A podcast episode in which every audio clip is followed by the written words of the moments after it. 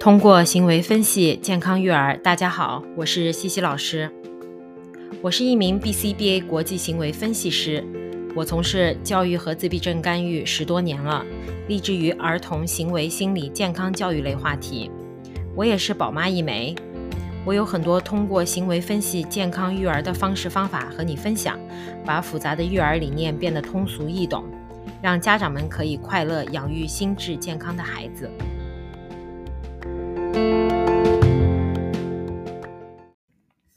Hello，大家好，我是西西老师，欢迎来到 Tiny Neighbors Play 小邻居的 Podcast。很多收听我节目的这个爸爸妈妈们啊，都是小宝宝的爸爸妈妈啊。很多家长呢和我说，这个已经准备要开始面对要送孩子去啊幼儿园啦，要送孩子去学前班啦。啊，或者是正在经历这个过程的家长啊啊，大家都知道这个呢，绝对是个考验啊，不仅是对孩子，也是对家长的考验啊。在这个考验中呢，有一部分孩子和家长就会有分离焦虑的这个体会啊。好的事情是呢，面对这个艰巨的任务啊，是可以准准备的。爸爸妈妈可以准备自己，也可以帮助孩子准备啊。那今天呢，我们就来讲讲这几个点啊，如何准备送孩子去学校和送别，就是送送到学校以后，作为家长如何操作啊，把伤害降到最低。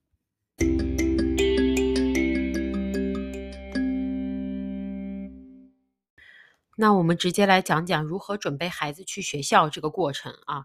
一般孩子呢，对分离。这个比较敏感的，你的孩子呢，一般八个月的时候就会发现了，你就会感觉到他对分离这个问题，就是这个感，这个过程比较比较敏感啊，一直到孩子四到五岁，可可能才会慢慢有改善啊。当然呢，对分离不敏感的这个孩子们呢，也可能是在之后会发发现有分离焦虑的状况啊，尤其是生活上发生了巨大的事件啊啊，有大的变动啊，比如说啊，家里有了新宝宝。啊，搬家了，或者说去了，呃，换了学校，去学校要上学了，种种啊啊，我觉得任何事情呢都可以准备，都可以学习准备啊。如果我是。嗯，喜欢告诉别人别人告诉我要发生什么事情的人呢？那我那我想啊，我的孩子呢，啊也会喜欢让我提前给他准备好接下来发生的事情啊，有一个心理准备，对谁呢都有稳定的那一步啊，对吗？啊，那我们呢现在直接进入啊，爸爸妈妈在送孩子上学之前能做什么准备？如果在条件允许的情况下啊，在开学前啊，带着孩子呢去看看学校啊，开学前的几周呢，可以和孩子聊聊在学校的日子啊啊，怎么聊呢？内容如下啊，我给你这个内容，我给你重点啊，怎么去学校？嗯，是走路去呢，开车去呢？啊，爸爸踩单车去呢？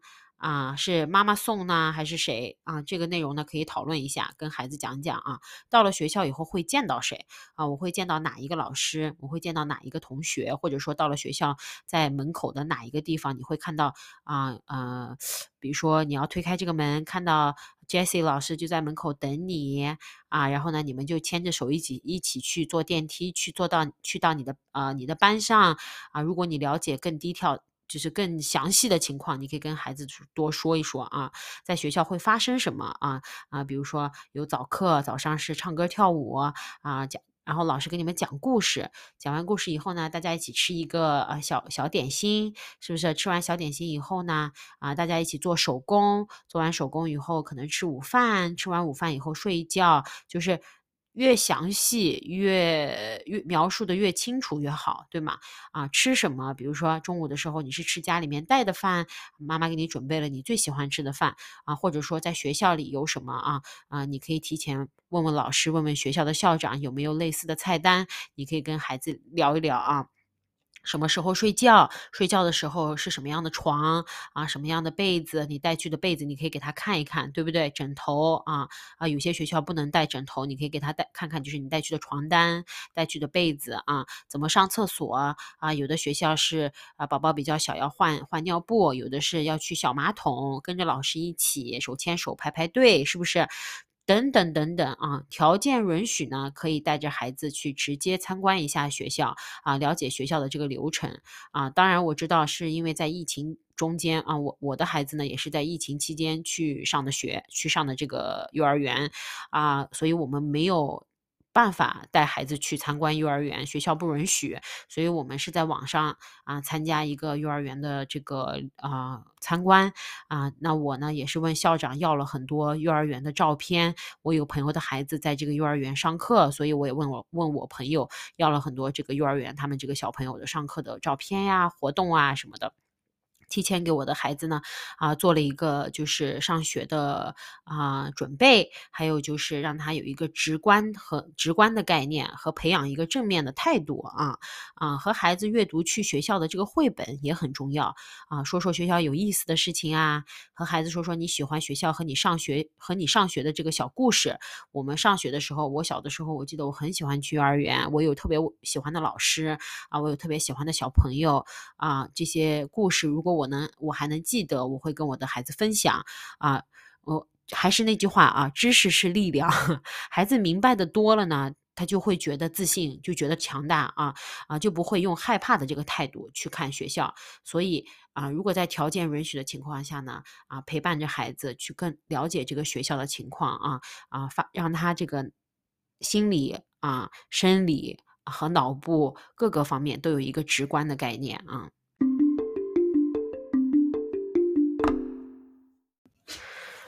还有一点啊，和老师提前打好招呼啊。这里的意思是呢，如果你知道你的孩子有紧张的。这个这个情绪紧张的情况，或者从来没有和你分开过啊，第一次去幼儿园，第一次出门，第一次跟爸爸妈妈一整天分开啊，你也不知道孩子的表现会如何啊，你也不太了解他到底会怎么表现。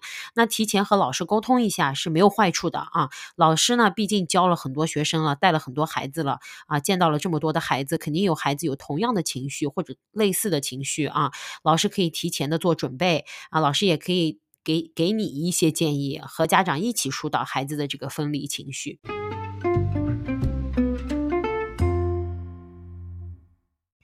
和孩子找一个啊替代物、安抚物去带去学校啊啊，当然呃这个也是要学校允许的情况下，因为我的女儿是疫情的时候啊送去幼儿园的，然后那个时候呢啊就是因为疫情下呃要求比较严格，不允许家里面带啊就是。自己的东西。啊，卫生安全起见，所以那个时候呢，我们用我们没有带任何安抚物去学校。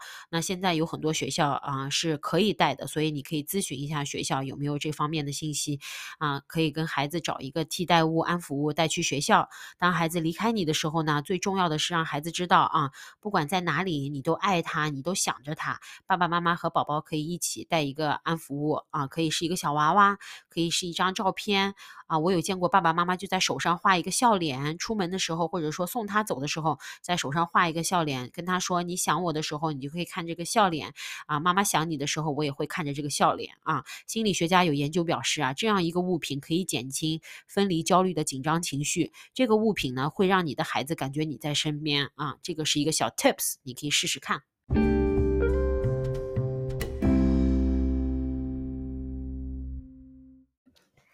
我是做行为分析啊，这个指导的，对吗？所以啊，我呢也会用以行为分析的方式来解析这个这个分离焦虑，可以运用行为分析的方式来帮助这个分离的这个行为，让它慢慢有好转啊。那这个点呢，就在你要在家里面练习分离。啊，怎么说呢？就是在家里面开始慢慢练习分离，先从爸爸妈妈不在你身边五分钟啊，你提前计划好孩子们在这五分五分钟里面玩什么啊，然后你和他说，妈妈去一下洗手间，马上回来，五分钟后你回来，这个就是练习分离啊。大家都知道，疫情后的家庭啊。这个就是疫情中和后的这个家庭基本上没有过分离，你没有条件允许啊，你分离，那么突然一下让孩子去学校呢，一整天一下子一整天不见，这个当然很困难啊。我真的是很建议，不管孩子有没有分离焦虑，在学这个开学前的几周呢，都可以在家里面啊做这个小段的这种分分离的练习，就从。五分钟开始，就从十分钟开始练习到半个小时啊啊！从有小朋友们在一起玩，你走开，让孩子们和别的小朋友单处单独的玩啊，你不在跟前，种种种种这样分离的场景去练习，去淡化这个分离的焦虑啊。那当然。然了，孩子安全第一啊，就是你在确保他周围是安全的情况下，你可以走开几分钟啊。但是在这走开的几分钟呢，你也是要观察他的这个安全第一，好不好？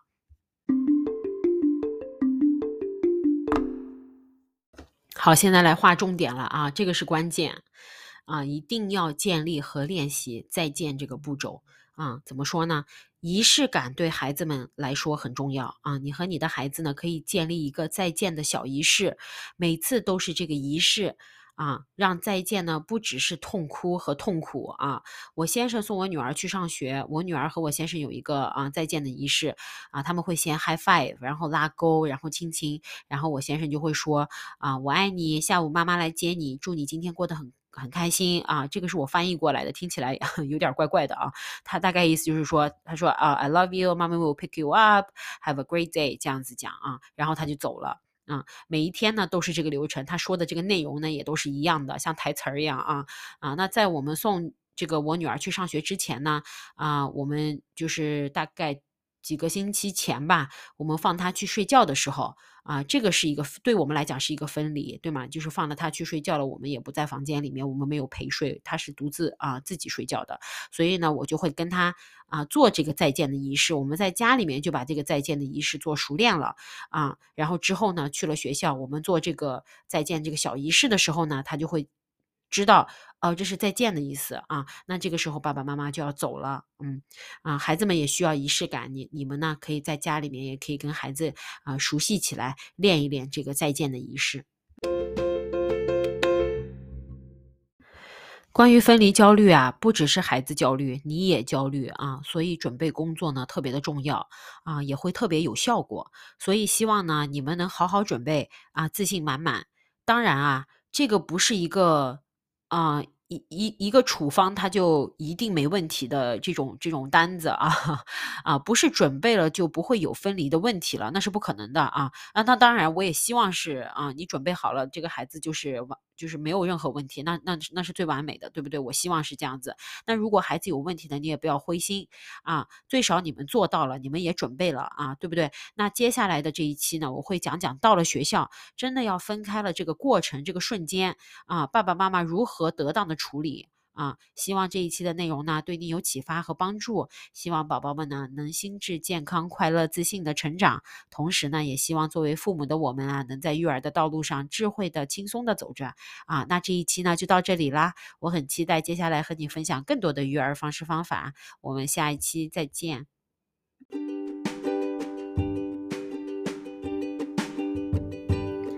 如果你喜欢我的频道，记得订阅、关注和分享给你的家长朋友们。非常欢迎留言告诉我你感兴趣的话题和育儿道路上的疑问。谢谢你的收听，下期再见。